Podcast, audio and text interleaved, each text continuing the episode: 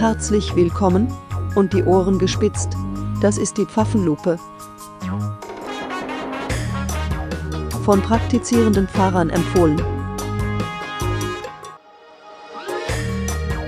Politisch, sächsisch, gut.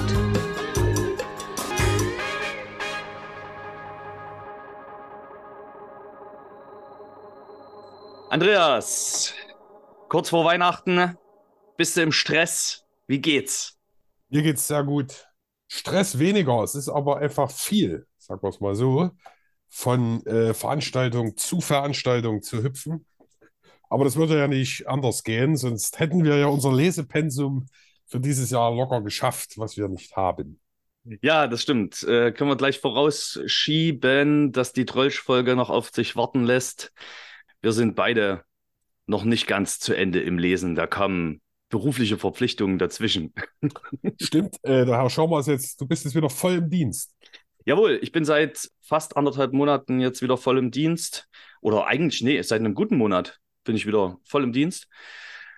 Und die, naja, jetzt fallen natürlich die Hochtage hier ins Jahresende. Und die Adventszeit hat jetzt auch schon ganz gut ihre Schatten nicht vorausgeworfen, sondern wir stecken mittendrin. Die Termine häufen sich was alles sehr schön ist, aber eben auch sehr arbeitsam. Das ist doch jedes Jahr wieder irgendwie so neu. Das hat man, glaube ich, schon mal besprochen. Ja. Bis so Mitte November macht man sich gar nicht so viel Gedanken. Und dann ist plötzlich da und dann muss es aber funktionieren. Vom Kerzen aufstecken, über die Bäume bestellen, Bäume schmücken, Krippenspiel einproben, Gottesdienste planen, Leute für die Orgelbank, Leute, die mitmachen in den Gottesdiensten, die vereinzelten äh, Gemeinde-Advents- und Weihnachtsfeiern, noch so verschiedene andere Gimmicks, die wir so mal angestoßen haben. Wir zum Beispiel am 6. Dezember zum Nikolaustag Advents- und Weihnachtslieder singen an der Markuskirche. Das ist ganz gut. Musst du alles vorbereiten, kleinen Weihnachtsmarkt und bla bla bla. Man wundert sich doch, wie diese Fülle dann doch gestemmt wird. An der Stelle wahrscheinlich auch aus dir, äh, aus deinem Herzen, herzlichen Dank an alle, die mittragen und tun. Total. Also ich meine, wir haben ja auch, ich weiß nicht, habt ihr auch so was wie einen lebendigen Adventskalender? Wo jeden Abend nee. sich ein Türchen öffnet. Das wird auch von Ehrenamtlichen gestemmt und also das ist ganz toll. Da machen ja auch Menschen privat ihre Türen auf und wenn nicht, dann machen sie eben die Pfarrhaus- oder die Kirchentür auf, aber kümmern sich um die Gestaltung einer halben Stunde mit einer kleinen Andacht und ein bisschen was zum Verköstigen. Das sind ganz schöne Momente. Es ist aber eben jeden Tag und wie viele sich da mühen und dann natürlich auch wie viele sich darum kümmern, die Kreise jetzt hübsch zu machen, ne? dass äh, der Seniorenkreis einen Stollen hat und Kaffee gemacht wird und es ein bisschen hübsch aussieht und so. Und, also wirklich alles ganz toll. Könnten wir alleine überhaupt nicht stemmen, aber es bedeutet eben auch für alle zusätzlicher Aufwand. Was trinkst du gerade? Ich habe äh, Krog. In Krog. Ah, ich habe auch noch gedacht, mache ich mir noch einen Glühwein warm, aber ich habe mir ein Bier aufgemacht. Ist ja auch wichtig. Äh, und, und, dann kommt ja noch dazu, dass ich doch auch relativ viel Podcasts höre in meiner Zeit, die ich höre, da mal freischaufel. Das ist dann immer ganz interessant. Hast du schon mal was von Herrn Markus Voss gehört? Nee. Ja, da gibt es, das ist auch ein Theologe, der ist dann ausgestiegen und das ist auch wieder dabei und macht Bibelfit, heißt es. Aha. Das ist ganz interessant so. Und dann noch so einen anderen Podcast, äh, Der Pfarrer und der Nerd. Das kenne ich, ja, genau, die habe ich schon mal gehört. Und der westöstliche Allmann, da höre ich trotzdem noch rein. Ja? Das heißt auch noch, nee, ist ja Quatsch. Ja, aber es gibt halt viel, ja. Und nebenbei liest man noch ein Buch und äh, schreibt diesen Text und jenes. Da ist man doch manchmal so das Füllhorn der Fantasie irgendwie. Wir hatten ja jetzt zum Beispiel äh, World Candle Day. Ich weiß nicht, kennst du das? Das mhm. ist äh, dieser weltweite Gedenktag verstorbener Kinder. Ah ja, ja. Also äh, ganz kurz, die uns jetzt nicht kennen, bei uns ist ja, äh, wir haben ja äh, Tochter, die ist leider schon gestorben. Und deswegen bin ich so in diesem Thema drin. Und der World Candle Day ist der zweite Sonntag im Dezember. Und dieses Jahr ist das ja alles zusammengedrückt. Mhm. Die wohl kürzest mögliche Adventszeit. Da kommt auch viel übereinander. Aber auch dort eine Meditation zu schreiben, zu gucken, wie das geht und so. Ja. Es ist echt einiges los und dann will man es ja auch gut machen. Das ist richtig. Und dann kommen noch jetzt gerade am vergangenen Sonntag, dem zweiten Advent, die äh, herausfordernden Predigtexte dazu. Offenbarungstexte sind ja immer schwierig zu predigen. Genau, ich habe mich da ganz schön gemüht und saß also unverhältnismäßig lange an dieser Predigt. Sicherlich auch, das ist ja, manchmal kommt ja zusammen, was nicht unbedingt zusammen soll. Ne? Da hat man so einen Erstgedanken von irgendeinem Thema, was unbedingt in der Predigt vorkommen soll. Und dann muss man das irgendwie mit diesem Text versprechen und es will nicht so richtig gelingen. Ich hatte mir vorgenommen, auf jeden Fall von der 75. Jährung der Erklärung der Menschenrechte zu erzählen. Und da hat dieser Text sich irgendwie nicht gleich angeboten, aber es ging dann doch ganz gut. Ich bin dann übers über die kleinen, kleinen Kräfte mhm. bin ich dann doch irgendwie zum Thema gekommen. Also ganz kurz zur Erklärung, da ging es um eine Gemeinde, der ein Brief geschrieben wird in der Offenbarung, die mit ihrer kleinen Kraft doch irgendwie Widerstand geleistet hat gegen die Versuchungen der Zeit. Kann man sich ganz gut merken, gibt es auch einen Frischkäse. Genau, die Gemeinde in Philadelphia. Und meine Idee war dann, dass es ja immer mal wieder solche kleinen Kräfte gibt, die zu etwas auswachsen, die sich zu etwas auswachsen, was man gar nicht vorher gedacht hätte. Und mein Symbolbild dafür war das Räucherkerzchen, das, also dieser kleine Aschehaufen, ja ganze Räume erfüllt mit seinem Duft. Und letztlich ist vielleicht diesen Duft verbreiten auch das, was wir an, äh, in der Adventszeit und an Weihnachten machen, diesen Duft, diesen Stallgeruch zu verbreiten, indem, das, äh, indem Gott Mensch wird.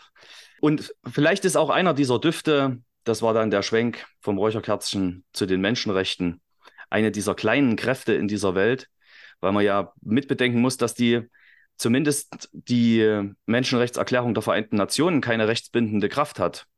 In der EU-Menschenrechtskonvention ist es dann doch rechtsbindend, aber die allgemeine Menschenrechtserklärung eben nicht.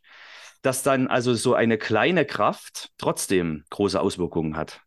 Habe ich jetzt bei uns im Adventskalender, ich habe es leider nicht hier, aber ich habe es gelesen, dass Menschenrechte eben überall gelten, also auch im kleinsten Ort, egal wo du bist. Dort ist die Frage, wie du mit diesen Menschenrechten umgehst mit den Menschen, die da vor der Nase sitzen. Ja. Also nicht weit weg. Aber, aber gerade bei diesem Offenbarungstext, das ist gerade so ein Ding, was mich beschäftigt.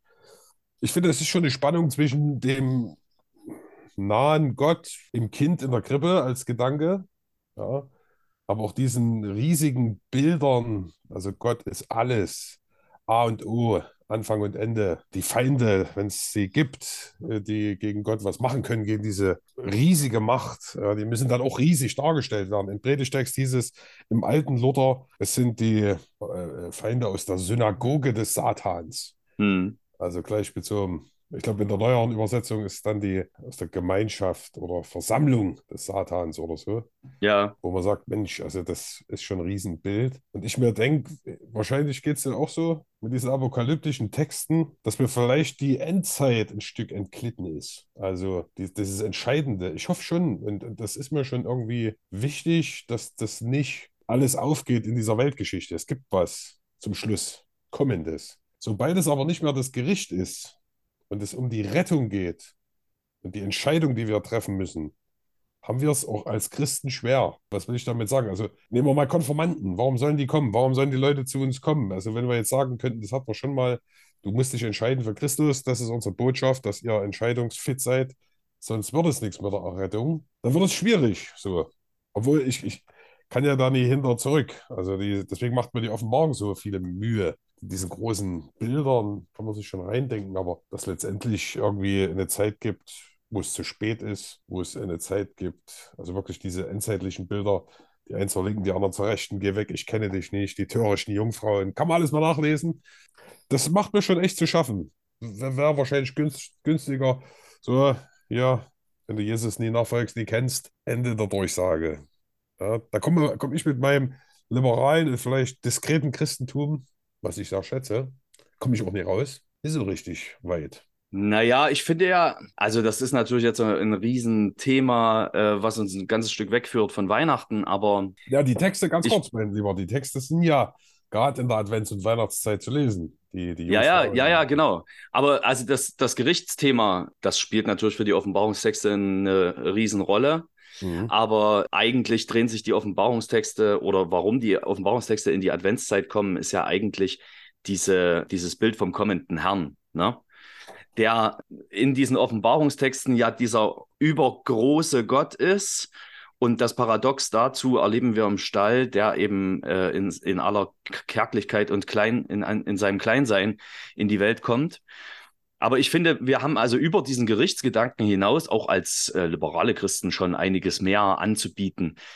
Es ist ja auch zum Beispiel die Frage, wo man dieses Gericht verortet. Ne? Also passiert dieses Gericht immer in der, in der Endzeit oder folgt man mal dem Versuch, den Notgas Lenskar mal gemacht hat, der Theologe aus Berlin, der systematische Theologe, der sagt, was ist denn, wenn das Gericht die ganze Zeit im, im eigenen Gewissen verhandelt wird? Ne? Hm. Und da eine Versöhnungskraft im Leben auf meiner Seite zu haben, die sagt, auch in der Unbarmherzigkeit deines Gewissens kann ich Vergebung hineinlegen oder kannst du Vergebung finden? Das finde ich schon eine große Kraft. Und die kriege ich ohne meinen Herrn Jesus nicht. Da, bin, ich, bin ich ganz bei dir. Ich will nur sagen, es ist ja, so fühle ich das, so ein bisschen angefragt. So gerade in den adventlichen Texten. Dann, dann, dann suche ich mir ein Predigtlied raus, habe ich gedacht, das ist nach der Offenbarung. Findet man im evangelischen Gesangbuchslied unter der Nummer 6. Ihr lieben Christen, freut euch nun. Jawohl, das ja, haben wir auch gesungen. Ja. ja, pass auf, aber klar kennt man es. Ich habe es auch durchgelesen. Ich gucke jetzt hier einfach ins Gesangbuch, denke, Mensch, die erste Zeile ist nett. Singen wir mal. Äh, so nicht, ne? aber vierte Strophe. Der Teufel brecht uns gern zu Fall und wollt uns gern verschlingen. All. Er tracht nach Leib sehr gut und er, Herr Christ, dem alten Drachen wehr. Also diese Vorstellung des Teufels, dieses Dämons, dieses Bösen, was da in die Welt bricht, äh, wahrscheinlich ja noch ganz personal vorgestellt. Da ist, und, und da merkt man dann, weißt du, wenn da dieses Adventslied, dieses Weihnachtslied dann reinkommt, ja, jetzt kommt der Herr Jesus, ihm öffne ich mein Herz, dann kann ich mich freuen, weil der Teufel am Ende ist, besiegt. Ähm, ja, das stimmt schon, aber es sind ja auch immer die Frage, wie diese sprachlichen Bilder in mir arbeiten. Ne? Also wenn ich in dem Offenbarungstext die Gemeinde oder Menschen aus der Versammlung des Satans habe, dann ist der Satan ja zuallererst, zumindest in, auch in den alttestamentlichen Bildern, der, der widersteht. Also es sind quasi Menschen, die Widerstand leisten, kommen in diese Gemeinde und werden diese Gemeinde herausfordern, eine Versuchung sein. Und damit kann ich, da kann ich auch singen, dass der Teufel gerne uns zu Fall bringen wollen würde. Es wird so sein, dass wir in Versuchung geraten, ob das durch den Widerstand von Menschen oder von Lebensumständen ist. Vielleicht ist es die Gefahrenquelle, die ich darin sehe. Wenn ich jetzt in der Gemeinde eine Entscheidung treffe, die unbeliebt ist, ja, da muss man eben aufpassen, dass man dann nie in so ein Fahrwasser kommt. Dass ja. andere dann sagen, ahaha, der ist ja vom Dämon oder weiß der Kuckuck. Also das ist nur die Gefahr, wie ich sehe, der Vereinfachung und des missbräuchlichen Gebrauchs. So, mehr wollte ich gar nicht sagen. Ja. Und, und, das kommt mir am Jahresende noch mal so ein bisschen entgegen. Und das ist doch okay, da mal drüber nachzudenken. Ja, voll. Wollen also finde ich auch. Ich, ich finde auch, also die, die sprachlichen Bilder haben alle ihre Berechtigung und sie auch aufzufassen, wie sie geschrieben sind, funktioniert, finde ich gut. Ich glaube nur, die Kirche hat sich auch durch die Jahrtausende und damit auch viele Gläubige keinen Gefallen getan, das immer genau nicht als, als eine Vorlage zu verstehen, wie ich die Welt lesen kann, sondern sie als, als eins zu eins Abbild der Wirklichkeit, so ist es so. Als Abbilder der Wirklichkeit zu lesen. Genau, ich danke dir sehr. Und das wollen sie, glaube ich, gar nicht, das wollen sie ja gar nicht sein. Ja, ja schon irgendwie, da, aber das, das schaffen wir halt nicht. Ja. Na gut, wir wollen ja so ein bisschen weihnachtlich sein. Ach so, aber genau, da gleich noch eine Frage zurück an dich. Nachdem wir unsere letzte Folge aufgenommen haben, die wahrscheinlich sehr zeitnah jetzt zu dieser Folge erscheint, zu dem Herrn Jesus, ist dir ein Preis verliehen worden. Haben wir darüber in der letzten Folge schon geredet? Nein, da wurde mir jetzt verliehen ein Preis für Zivilcourage. Ja, erzähl mal. Der Oscar des Vogtlands. Nein, der Oscar für Demokratie. Ja, der Oscar für Demokratie. Genau. Da habe ich nämlich gleich, äh, wir, es gibt nämlich immer noch die täglichen Impulse aus dem Strigestal, die wir zu Corona-Zeiten mal angefangen haben. Und da ja. habe ich gleich meinen Impuls für, ich glaube, Anfang Dezember oder Ende November erschien der, habe ich gleich begonnen mit Kennen Sie einen Oscar-Preisträger? Ich schon. ei, ei, ei. Ich wusste gar nicht, dass es so hoch angesetzt ist. Also das hat mich erstaunt, erfreut, beeindruckt. Und zwar ist es, wird mir da vorgeschlagen, ich wusste gar nichts davon. Und auch die Elke, die ist bei uns in der Kinder, die Kindergartenleiterin, sie wurde auch vorgeschlagen, hat den Preis auch gewonnen. Wir haben den im Prinzip zusammen gewonnen, also jeder einen, aber doch zusammen. Und das fand ich schön. Ich hätte gedacht, so, das ist so die evangelische Allianz, verstehst du? Also sie im evangelischen Kindergarten, überzeugte Christin, ich Pfarrer, auch überzeugter Christ und Kirche, dass man mal so sieht, dass Kirche was bewegen kann, gesellschaftlich. Das wurde ein bisschen, also wurde dann immer vom Kindergarten erzählt. Wir haben immer gesagt, evangelischer Kindergarten, bitte macht es auch deutlich in der Pressearbeit und so. Na gut, sei es drum. Auf jeden Fall war das ein ganz wunderbarer Abend und äh, die Laudatio hat die Frau Marquas gehalten aus dem Bundestag. Ja, Ja, die, hat die äh, war eine sehr schöne Rede auf uns beide, also auch sehr persönlich. Dann gab es einen Brief für diesen Preis vom Bundespräsident, der wurde verlesen von verschiedenen anderen hochrangigen Politikerinnen und Politikern. Der Landrat hat gesprochen. Gab es eine Karikatur, die mich zeigt auf der Leiter, wie ich gerade mich so nach so einem Herz ausstrecke, wahrscheinlich doch Richtung Himmel, und so verschiedene Pakete versucht zu jonglieren. Also die Frage, ich bin ja auch ausgezeichnet worden, stellvertretend äh, für die Kirchgemeinde, für die Flüchtlingsarbeit mhm. im Ukraine-Krieg. Und da sieht man so Pakete, die haben die ukrainische Landesflaggenfarbe und so. Also, das war schon äh, wirklich ein schöner Abend. Das hat mich. Jetzt renne ich natürlich auch rum mit äh, stolz geschwellter Brust. Und immer wenn mir jemand auf den Keks geht, sage ich, ich bin Preisträger. Lassen Sie mich durch, ich bin Preisträger. War ein sehr Ja. schöner Abend, ja. Hat mich schön. sehr gefreut. Auf jeden Fall also noch einen ganz herzlichen Glückwunsch dir dazu. Auf jeden Fall. Auf jeden Freut Fall. mich wirklich sehr. Genau, mich auch. Mal gucken, ob es dazu beiträgt, vielleicht die eine oder andere Sache noch zu organisieren und dann vielleicht ein bisschen leichter Unterstützung zu bekommen. Mal sehen. Ja. Wäre ja schön. Okay, kleiner Schwenk zur Weihnachtszeit. Ich läute mal ein, das ganze Weihnachtsspektakel mit einem kleinen Gedicht. Also, kleiner Einstieg mit Josef von Eichendorff. Weihnachten. Markt und Straßen stehen verlassen. Still erleuchtet jedes Haus. Sinnend gehe ich durch die Gassen. Alles sieht so festlich aus. An den Fenstern haben Frauen buntes Spielzeug fromm geschmückt. Tausend Kindlein stehen und schauen, sind so wunderstill beglückt. Und ich wandre aus den Mauern bis hinaus ins freie Feld, heeres Glänzen, heilges Schauern, wie so weit und still die Welt.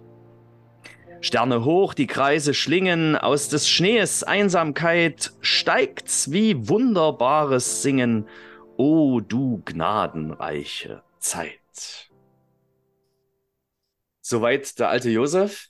Bist du denn eigentlich schon so in so einer, das ist ja, wenn man da von so vielen Terminen überhäuft wird, immer recht schwer. Bist du denn schon in so einer, auch so einer beschaulichen, besinnlichen Stimmung? Ich sag mal so, beschauliche Stimmung. Also in Weihnachtsstimmung auf jeden Fall. Äh, wobei ich jetzt sagen würde, mir ist das jetzt mal aufgefallen, dass es vielleicht was anderes bedeutet. Äh, über dem Advent steht so für mich auch auf der Suche nach Gott. Das, das ist jetzt auch keine Koketterie irgendwie, dass ich sage, na gut, als Pfarrer muss das, oder als Christ hat man es ja schon so ein bisschen. Aber so dieses, dieses Nachspüren, was das eigentlich bedeutet.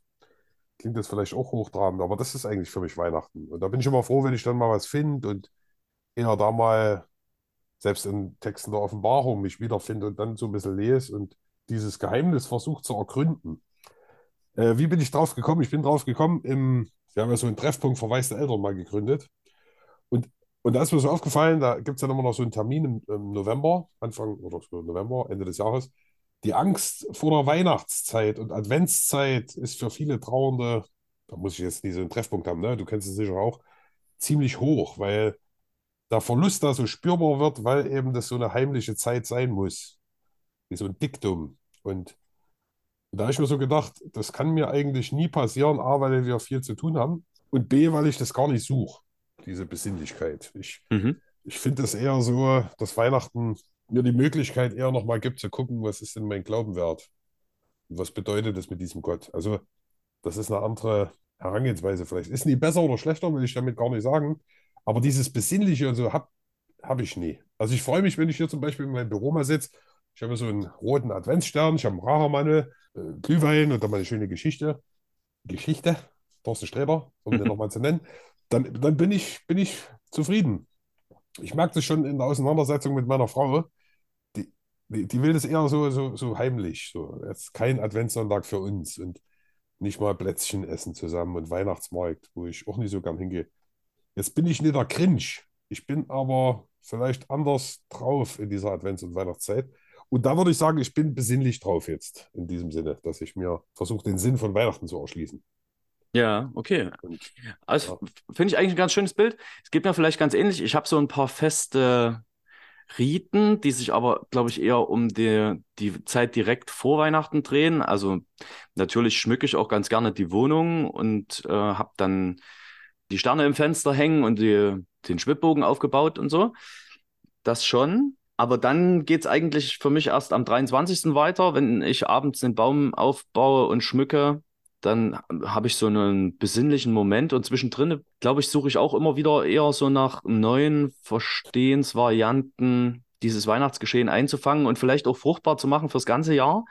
Wenn mir das irgendwie wirklich vor Jahren schon mal so, also so ins Herz gesackt ist, ne, dass wir immer in dieser Adventszeit auf Weihnachten hin diese ah, diese Nächstenliebe so zelebrieren und dieses an andere denken. Und dabei ist doch das eigentlich das christliche Kerngeschäft des ganzen Jahres. Und wie kriegen wir dieses Gefühl von jetzt in der dunklen Jahreszeit ein Licht anzünden, aus diesen vier Wochen hinübergerettet in den Rest des Jahres? Und was noch dazu kommt, also nicht falsch, ich will niemand, also das ist jetzt meine ganz subjektive, so vielleicht eher kühl wirkende Besinnlichkeit.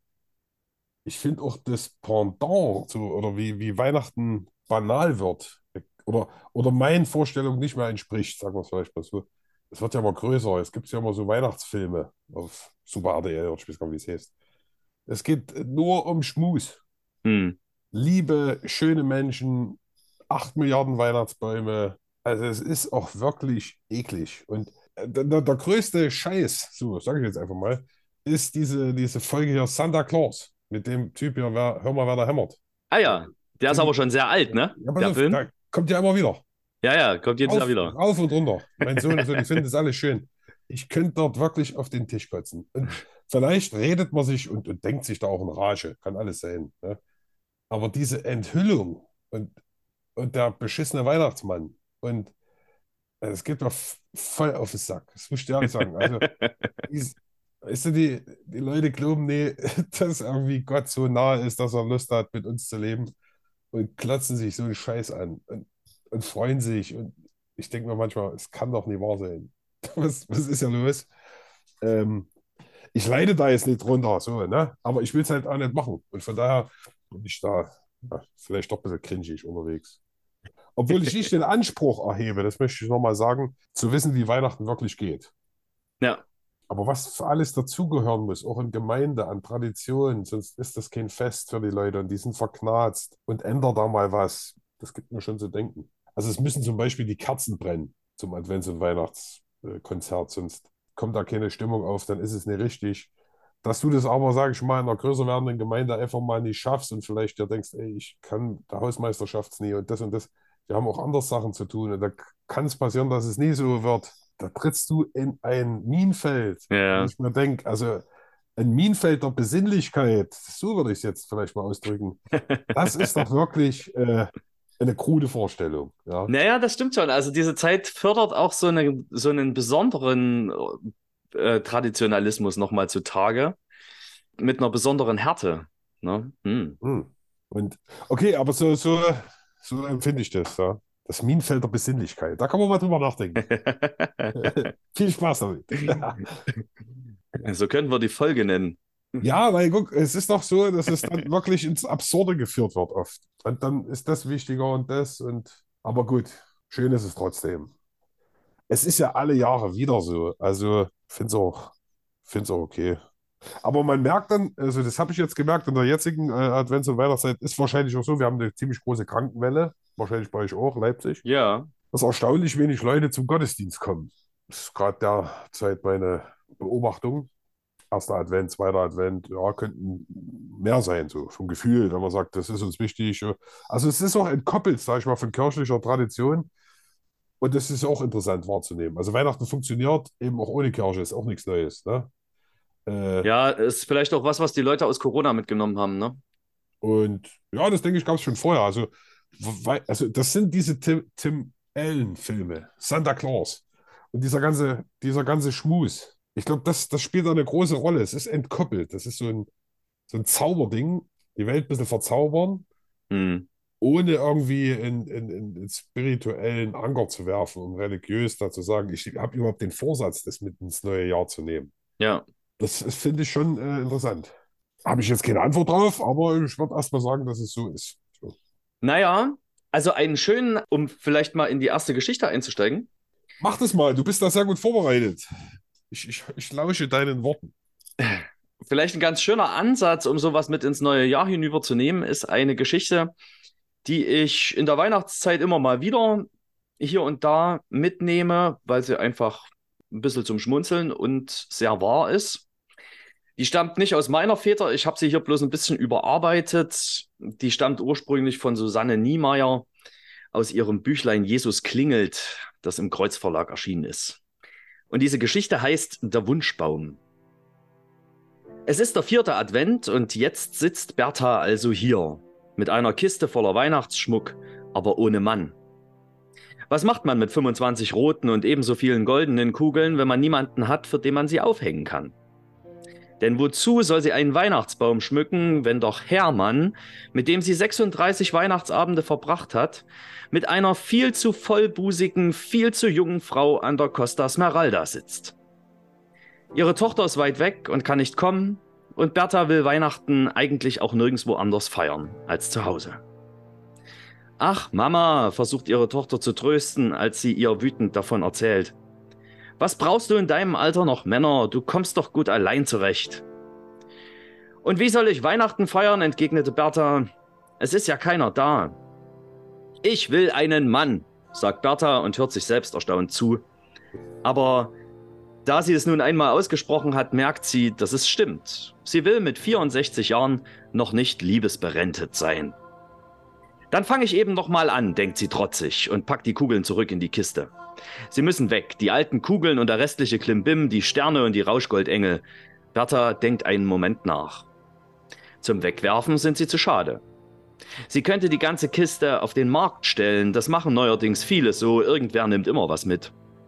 Keuchend tieft sie also alles die Treppe runter und schleppt die Kiste durch die Straßen, bis sie schließlich auf dem Marktplatz vor der großen Tanne steht. Stimmt, denkt sie, hier steht ja auch ein Weihnachtsbaum. Einen Moment erwägt sie, ihn selbst zu schmücken, aber dann fällt ihr etwas Besseres ein. Sie zieht einen roten Pappstern aus dem Karton, kramt in ihrer Handtasche nach einem Stift und schreibt in großen Buchstaben Ich wünsche mir einen Mann. Dann hängt sie den Stern an den Baum und betrachtet zufrieden ihr Werk. Den Rest der Kiste lässt sie stehen und geht nach Hause. In dieser Nacht schläft sie traumlos und gut. Am nächsten Tag putzt sie die Wohnung, Mittwoch fährt sie zu einer alten Freundin und als sie Donnerstag einkaufen geht, hat sie den Baum und ihren Stern längst vergessen. Als sie mit ihrer Einkaufstasche zum Markt kommt, traut sie ihren Augen nicht. Der Baum. Er ist über und über mit Zetteln behängt. Es gibt ausgeschnittene Sterne in Rot und Gelb und Pink und irgendjemand hat sogar eine Krone gebastelt. Auf den Sternen haben die Leute ihre Wünsche hinterlassen, genau wie sie. Ich wünsche mir ein Pferd, liest Bertha auf einem Stern. Darunter hat ein anderer geschrieben, ich habe ein Pferd, wenn du willst, kannst du bei mir reiten. Daneben steht eine Telefonnummer. Wie nett. Wie nett, denkt Bertha und greift nach einem weiteren Zettel. Ich möchte einmal eine Weihnachtsgans probieren, aber sie ist zu teuer. Übermütig holt Bertha ihren Stift heraus. Wenn es weiter nichts ist, kommen Sie zu mir, schreibt sie, und auch sie notiert ihre Nummer daneben. Ich wünsche mir eine Oma, liest sie, und ich bin eine Oma, wollen wir uns treffen? Ich spiele so gerne Romme, aber meine Mitspieler sind schon alle tot. Ich wünsche mir neue Freunde. Drei Namen stehen bereits darunter. Es gibt Wünsche nach Fahrrädern, Hasen, nach einer schlankeren Taille, nach einem neuen Anfang, nach einem Kind, nach einer Wohnung mit Badewanne, einem glücklicheren Jahr, einer Zwei in Mathe, nach Frieden in der Heimat, englischen Pralinen, einem Wochenende in den Bergen und vielem mehr. Da entdeckt Bertha ihren eigenen Stern wieder. In schwarzen Buchstaben hat jemand etwas dazugeschrieben. Wie alt sind Sie und wie sehen Sie aus? Sie schreibt, ich bin 64 und sehe blendend aus. Glauben Sie, ich würde etwas anderes sagen? Ein zweites Mal gibt sie ihre Telefonnummer preis und stößt einen kleinen Juchzer aus, weil alles so aufregend ist. Lauter fröhliche Menschen stehen um sie herum. Ist das nicht wunderbar? lächelt eine rotbemützte Frau. Das ist besser als jeder Weihnachtseinkauf, das ist ein Weihnachtswunder. Wer das angezettelt hat, muss ein Engel sein. Erstaunt bemerkt Bertha, dass die Augen der Frau feucht sind. Bertha, Bertha, denkt sie, was hast du da bloß angerichtet? Und sie errötet ein bisschen. Herrlich. Ja, Wobei ich jetzt gedacht hätte, du sagst jetzt, was hast du da bloß angezettelt? Aber angerichtet, okay. Ich, ich hing an deinen Lippen. ja, finde ich eine sehr schöne Geschichte, die, denke ich, viel davon, also wenn wir von Weihnachten immer erzählen, dass es die Zeit ist, wo Gott auf die Menschen zugeht, indem er selber Mensch wird. Und der Advent die Zeit der Vorbereitung auf Weihnachten ist, ne, dann ist, glaube ich, die Adventszeit genau die richtige Zeit, dass wir aufeinander zugehen. Und warum nicht auf diese Weise wie mit diesem Wunschbaum? Wobei, ich sag mal, äh, aufeinander zugehen und aufeinander zugehen sind ja zwei verschiedene Schuhe. Ne? Ich denke mir manchmal, klar, es ist auch eine gute Zeit. Also gerade wo die Herzen so offen sind oder so, ne? Mhm. Also will schmusig, denke ich, ist es ist die Geberfreude groß, die Spendenbereitschaft hoch und so. Aber dieses Konkrete, ich schreibe meinen Namen drunter, ich gebe mich selber, ich investiere mich mit dem, was ich habe. Ich glaube, das ist eher sparsam und mit Angst besetzt oder was weiß ich. Also ich glaube, das bräuchte es mehr. Zu sagen, nee, ich stehe jetzt hier und ich lade dich zur Gans ein. Und ich stelle mich jetzt hier ins Café und mache das oder was weiß ich. Also diese konkrete Eins zu eins. Ich weiß, das ist schwierig, überfordert vielleicht auch viele und die sich das nicht zutrauen, okay, Problem. Aber das war ja bei der Berna so. Also wenn die dann dort standen, ne, dann standen die ja wirklich zusammen und dann schreibst du deine Nummer drunter, gibst dich zu erkennen. Ja. Ich glaube, das wäre cool, wenn das, wenn das Weihnachten wäre, so die, das wirklich aufeinander zugehen, sich dann Ja. treffen. Ja, Aber- genau. Genau. Aber man darf sich das ja wünschen. So, das ist ja kein Problem. Hast du noch einen? Noch ein? Na klar, du bist, du hast auch so eine sonore, schöne Stimme. Ich bin ein bisschen veröffelt, komme aus dem Vogtland und rede auch so. Von daher denke ich, kann man dir besser zuhören, wenn es um Geschichten geht. Na gut, da liest du uns dann unseren letzten Text. Nee, ich bete dann noch mit dem alten Lied, weil beim letzten Mal hast du ein schönes Lied gelesen, das ist mir immer noch beim letzten Podcast. Also es ist ja nicht so, dass ich nichts mitnehme, aber das Lied unter der Nummer 11, wie soll ich dich empfangen? Ja, Nach wie vor die fünfte Strophe, das ist meine Theologie. Das ist meine Liebe zum Himmel. Nichts hatte ich hier getrieben, sondern Ja. nur die Liebe. als das geliebte Lieben. Ja, sehr schön. Okay, ja, auch gut. Nur mal da noch ein Schwenk zuvor. Du schneidest es vielleicht sowieso alles, aber dann ist es dann doch diese großen Bilder des, des Endkampfes, des Endgerichtes. Das steht dem meinet jetzt, also wirklich dieses süßliche, das Lieben hat dich getrieben zu mir und du wolltest es, Gott. Und so sehe ich dich. Steht dem gegenüber, dass er zum Schluss sagt, so jetzt äh, rechne ich hier nochmal ab. Das, das passt nie zusammen. Das, also Ja, ich muss naja. entscheiden. und wer weiß von uns schon, wie diese Abrechnung mal aussehen könnte, wenn es sie denn gibt. Ne? Also, vielleicht ist Ja. das ja was ganz anderes. Ich meine, das Internet vergisst nie, Gott vergisst nie, wir haben den Podcast gemacht. Ich glaube, wir sind safe. Da habe ich heute eine sehr schöne Begebenheit aus dem Seniorenkreis. Es war wirklich niedlich. Ich weiß gar nicht, wie wir drauf gekommen sind. Auf jeden Fall stand da am Ende auch irgendwie der Gedanke vom Himmel. Und da sagte eine 99-Jährige, ich hoffe ja, dass wir uns dann am Ende doch im Himmel wiedersehen oder so ähnlich. Und neben ihr auch eine ältere Dame beugte sich so vor zu ihr und sagte leise, ja, oder unten, oben oder unten. Und da sagte sie, nee, nee, nee, beim Vater Abraham. Das ist doch schön, oder? Das ist herrlich. Das ist beglückend. Ja. Beglücken will in dieser Geschichte hier, die jetzt folgt, ein Vater seine Familie. Und die Geschichte heißt Weihnachtsbaum-Nostalgie. Ich habe die in so einer alten Geschichtensammlung gefunden. Ich weiß gar nicht, von wem die ist. Beim Aufräumen des Dachbodens ein paar Wochen vor Weihnachten entdeckte ein Familienvater ganz verstaubt in einer Ecke liegend einen uralten Weihnachtsbaumständer. Es war ein besonderer Ständer mit einem Drehmechanismus in einer eingebauten Spielwalze. Beim vorsichtigen Drehen konnte man das Lied O du Fröhliche erkennen. Das musste der Christbaumständer sein, von dem Großmutter immer erzählte, wenn die Weihnachtszeit herankam. Das Ding sah zwar fürchterlich aus, doch da kam ihnen ein wunderbarer Gedanke. Wie würde sich Großmutter freuen, wenn sie am heiligen Abend vor dem Baum sitzt und dieser sich nur einmal wie in uralter Zeit zu drehen beginnt und dazu noch O du Fröhliche spielt. Nicht nur Großmutter, die ganze Familie würde staunen. Was wäre das für eine Überraschung? Es gelang ihm, mit dem antiken Stück ungesehen in seinen Bastelraum zu verschwinden, wo erstmal alles auseinandergenommen wurde. Gut gereinigt, eine neue Feder, dann müsste der Mechanismus wieder funktionieren, überlegte er. Des Abends zog er sich jetzt öfter geheimnisvoll in seinen Hobbyraum zurück, verriegelte die Tür und die Familie hörte ihn irgendetwas werkeln. Auf Fragen der Familie sagte er immer nur Weihnachtsüberraschung. Zwei Wochen vor Weihnachten hatte er es geschafft. Wie neu sah der Ständer aus, nachdem er auch noch einen neuen Anstrich erhalten hatte. Jetzt aber gleich los und einen vernünftigen Christbaum besorgen, bevor andere die schönsten wegschnappen, dachte er. Mindestens zwei Meter sollte er haben. Mit einem wirklich schön gewachsenen Exemplar verschwand Vater dann kurze Zeit später in seinem Hobbyraum. Würde Großmutter Augen machen, ganz stolz war er auf sich. Wenn doch nur schon Heiligabend wäre, er konnte es kaum abwarten. Dann war es endlich soweit. Den Baum schmücke ich alleine, tönte Vater. Dann habt ihr Zeit für das, was noch alles gemacht werden muss. So aufgeregt war Vater lange nicht mehr. Echte Weihnachtskerzen hatte er besorgt. Alles sollte stimmen. Die werden Augen machen, sagte er bei jeder Kugel, die er an den Baum hing. Vater hatte wirklich an alles gedacht. Der Stern von Bethlehem saß oben auf der Spitze, bunte Kugeln, Naschwerk und Wunderkerzen waren untergebracht, Engelhaar und Lametta dekorativ aufgehängt. Der musikalische Drehständer war getarnt. Die Feier konnte beginnen. Vater schleppte für Großmutter den großen Ohrensessel herbei. Sie sollte den besten Platz haben. Feierlich wurde Großmutter geholt und zum Ehrenplatz geleitet. Vater hatte die Stühle in einem Halbkreis um den Tannenbaum gruppiert. Die Eltern setzten sich rechts und links der Großmutter. Die Kinder, Andreas sieben Jahre alt und Monika neun, nahmen Außenplatz. Jetzt kam Vaters großer Auftritt.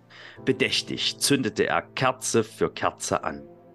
Als alle Kerzen brannten, nahm Vater sich noch schnell die Wunderkerzen vor und jetzt kommt die große Überraschung, verkündete er, löste die Sperre am Ständer und nahm ganz schnell seinen Platz ein. Langsam drehte sich der Weihnachtsbaum. Hell spielte die Musikwalze O du Fröhliche. War das eine Freude. Die Kinder klatschten vergnügt in die Hände. Man sah das Funkeln in den Augen der Großmutter. Immer wieder sagte sie, wenn Großvater das noch erleben könnte, dass ich das noch einmal erleben darf. Mutter war stumm vor Staunen.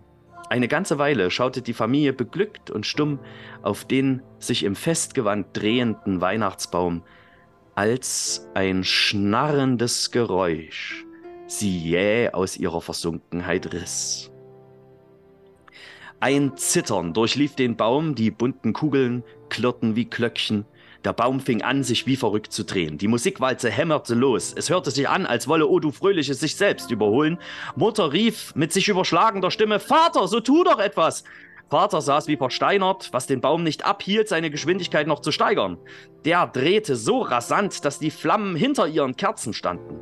Großmutter bekreuzigte sich und betete, zwischendurch hörte man sie sagen, wenn das Großvater noch erlebt hätte, als erstes löste sich der Stern von Bethlehem, sauste wie ein Komet quer durch das Zimmer, klatschte gegen den Türrahmen, fiel dann auf Felix, den Dackel, der dort ein Nickerchen hielt. Der arme Hund war so erschrocken, dass er wie von der Tarantel gestochen aus dem Zimmer in die Küche sauste, wo man von ihm nur noch die Nase und die Augen um die Ecke schielen sah. Lametta und Engelhaar hatten sich erhoben und schwebten wie beim Kettenkarussell waagerecht am Weihnachtsbaum. Vater gab das Kommando, alles in Deckung! Ein Rauschgoldengel trudelte losgelöst durchs Zimmer, nicht wissend, was er mit seiner plötzlichen Freiheit anfangen sollte. Weihnachtskugeln, gefüllter Schokoladenschmuck und andere Aufhängsel sausten wie Geschosse durch das Zimmer und knallten beim Aufschlagen auseinander. Die Kinder hatten hinter Großmutters Stuhl Schutz gefunden. Vater und Mutter lagen flach auf dem Bauch, den Kopf mit den Armen schützend. Mutter jammerte in den Teppich hinein. Alles umsonst, die viele Arbeit, alles umsonst. Vater war das alles sehr peinlich. Oma saß immer noch auf ihrem Logenplatz, voller Engelhaar und Lametta. Ihr kam eine Geschichte Großvaters in den Sinn, wo dieser 1914 bis 18 in den Ardennen im feindlichen Artilleriefeuer gelegen hatte. Genau so musste es gewesen sein. Als gefüllter Schokoladenbaumschmuck an ihrem Kopf zerschellte, registrierte sie betend, wenn Großvater das noch erlebt hätte. Zu allem jaulte die Musikwalze im Schlupfakkord O du Fröhliche, bis mit einem ächzenden Ton der Ständer seinen Geist aufgab. Durch den plötzlichen Stopp neigte sich der Christbaum in Zeitlupe. Er fiel aufs kalte Buffet, die letzten Nadeln von sich gebend, Totenstille. Großmutter, aussehend wie nach einer New Yorker Konfetti-Parade, erhob sich schweigend. Kopfschüttelnd begab sie sich, eine Lametta-Girlande wie eine Schleppe tragend auf ihr Zimmer. In der Tür stehend sagte sie, wie gut, dass Großvater das nicht erlebt hat, und schlug die Tür hinter sich zu. Mutter völlig aufgelöst zu Vater, wenn ich mir diese Bescherung ansehe, dann ist deine große Überraschung wirklich gelungen. Andreas meinte, du Papi, das war echt stark. Machen wir das jetzt Weihnachten immer so? Hör zu, mein Sohn, sagte Vater. Es gibt Dinge im Leben, die sind einmalig. Da gibt es keine Wiederholung und dazu gehört auch unser rasender Weihnachtsbaum. Nun, wir nehmen an, die Familie hatte zum guten Schluss doch ein schönes Weihnachtsfest. Und die Moral von der Geschichte, mit Weihnachtsbäumen spielt man nicht. Steht etwas fest, dann ist es sicher. Drum glaubt mir, es ist wirklich wahr, das, was sich dreht, bringt oft Gefahr. Die habe ich schon mal gehört und irgendwie, der Version, die ich kannte, war, dass die Oma dann sozusagen noch ähm, so, eine, so einen Weihnachtsbaum-Schmuck an den Kopf kriegt und sie sagt dann nur Kirschwasser. Also das läuft dann bei ihr runter, nachdem es irgendwie aufgeplatzt ist. Okay. Aber das ist ganz herrlich. Das ist aber eine schöne Art, äh, sag ich mal, damit umzugehen, hat ja sogar noch eine Moral. Es gibt ja auch einen ganz schlechten Humor äh, gegenüber Weihnachten. Ich habe da jetzt so einen äh, Adventskalender von meiner Frau gekriegt. Das kann man immer jeden Tag was lesen. Und da waren so schlechte Witze über Weihnachten. Einer ist mir hängen geblieben. Äh, kannst du gehen anbieten. Und was auf Lieblingsweihnachtslied im Altenheim? Last Christmas.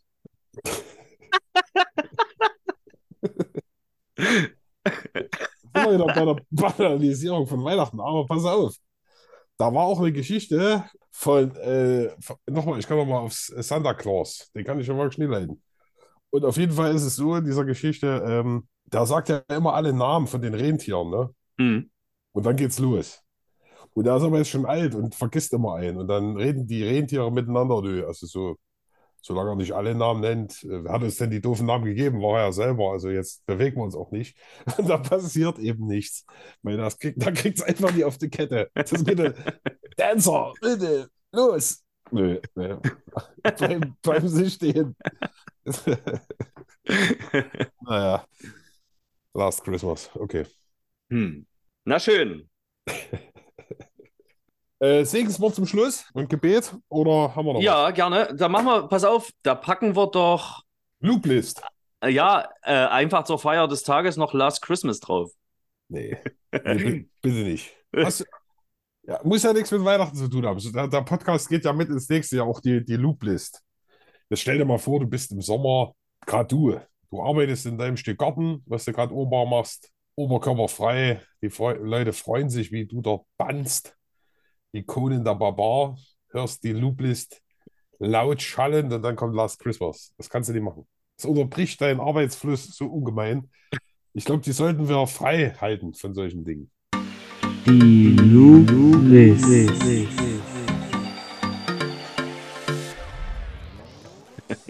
Na gut, dann habe ich äh, noch eine schöne andere Idee. Ich, das ist ein bisschen vorauseilende Freude, weil ich zu Weihnachten ein Geschenk bekomme, was ich vor Weihnachten schon einlösen muss. Oder darf, darf. Da freue ich mich sehr. Und zwar habe ich beiläufig, möchte ich sagen, geäußert, ich würde gerne mal auf ein feine Sahne Fischfilet-Konzert gehen. Und postwendend erhielt ich zum Geschenk das Konzert im Haus Auensee in Leipzig von Feine Sahne Fischfilet. Und die spielen nächsten Montag, da gehe ich nämlich also vor Weihnachten schon hin, kriege ich aber zu Weihnachten geschenkt. Das ist eine, eine große Freude und da würde ich doch von denen mal eins auf unsere Liste packen. Haben wir schon eins, oder? Haben wir schon? Warte, Warten- da gucke ich gleich mal warten- nach. Das können wir ja. warten, warten auf das Meer. Ja, Warten auf ich- das Meer. Ja, da können wir doch. Ich bin komplett Ja. im Arsch, können wir doch noch. Halli, hallo. Ja? Na klar. Ja, okay. Dann äh, ich, hab ich, äh, frag mal meine mittlere Tochter, die Wilhelmine, die singt das gern. Die will das immer, wenn wir im Auto fahren. Papa, kompletten Arsch. Davon darfst du aber im Kindergarten bitte nichts sagen. Da, da singt sie den Refrain immer mit, haben wir auch schön, ein schönes Video gemacht. Also ist ganz schön. geil. The youngest, the youngest fan. Also, feine Sahne Fischfilet komplett im Arsch. Kommt von mir auf die Liste. Gut. Und von dir? Ich packe drauf mal wieder äh, Sido und zwar Danke Gott. Kennst du das Ding? Nein, ich habe irgendwann aufgehört. äh, Ist, also ich bin auch bei dieser Neuentwicklung von, Ja, ja. von Sido einfach nicht mehr wieder eingestiegen. Ich kaufe ihm irgendwie seinen neuen Hipster, seine neue Hipster-Attitüde nicht so richtig ab. Aber okay. Wie heißt das? Da- Wie heißt das? Danke Gott. Danke Gott, okay. Ja, höre ich mir natürlich an, wenn du es empfiehlst. Ja, pf, ja. Die Lullis.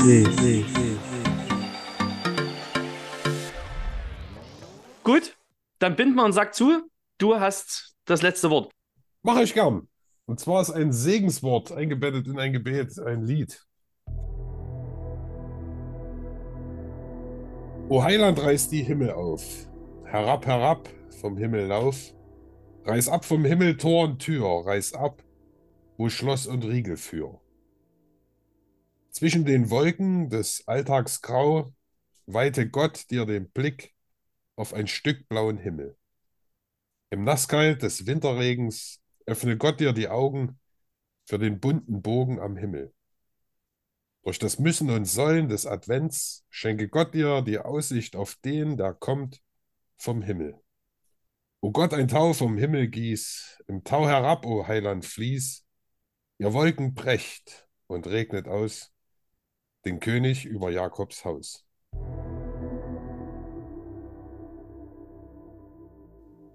Ist mir gerade aufgefallen, wir waren ja wirklich auch sehr versöhnlich. Ich habe jetzt gerade, weil ich es gerade gelesen habe, nochmal äh, brecht und regnet aus. Wir haben ja gar nicht über brecht gesagt. Das war, glaube ich, beim letzten Mal ein bisschen dick, oder? Nö, so dick fand ich es gar nicht. Okay. Aber das äh, mögen die Hörenden selbst. äh, Vielleicht kriegen wir ja noch Rückmeldungen dazu. Vielleicht schreibt ja Richard David Brecht selber eine kleine, kleine Rückmeldung auf unseren Podcast. Wenn ich er wäre, würde ich es auf jeden Fall nicht machen. Ja, oder, oder die machen, das ist ja eher so die, deren, äh, na, jetzt fange ich doch an, aber na gut, also äh, die haben ja eher Spaß daran, dann eine ganze Folge dazu zu machen, wie sie beschimpft wurden. Eben. Ja, Aber das ziert, das ziert sie wieder ungemein. Ja, naja. Doch, auf jeden Fall, auf jeden Fall. Gesegnete Ähm, Advents- und Weihnachtszeit. Ja, eine gesegnete Advents- und Weihnachtszeit, wann immer ihr diese Folge hört. Wir gehen auf jeden Fall aus diesem Jahr mit dieser Folge und begrüßen dann bald ein neues Jahr mit einer neuen Jahreslosung. Die steht im ersten Korintherbrief im 16. Kapitel und heißt, alles, was ihr tut, geschehe in Liebe. Auf diese Worte hin wollen wir nächstes Jahr dann auch die Programme lesen der Parteien, die sich in Sachsen zur Landtagswahl stellen. Wir sind gespannt und wir hoffen, ihr auch. Bis dahin, macht's schön gut. Tschüss. Ciao.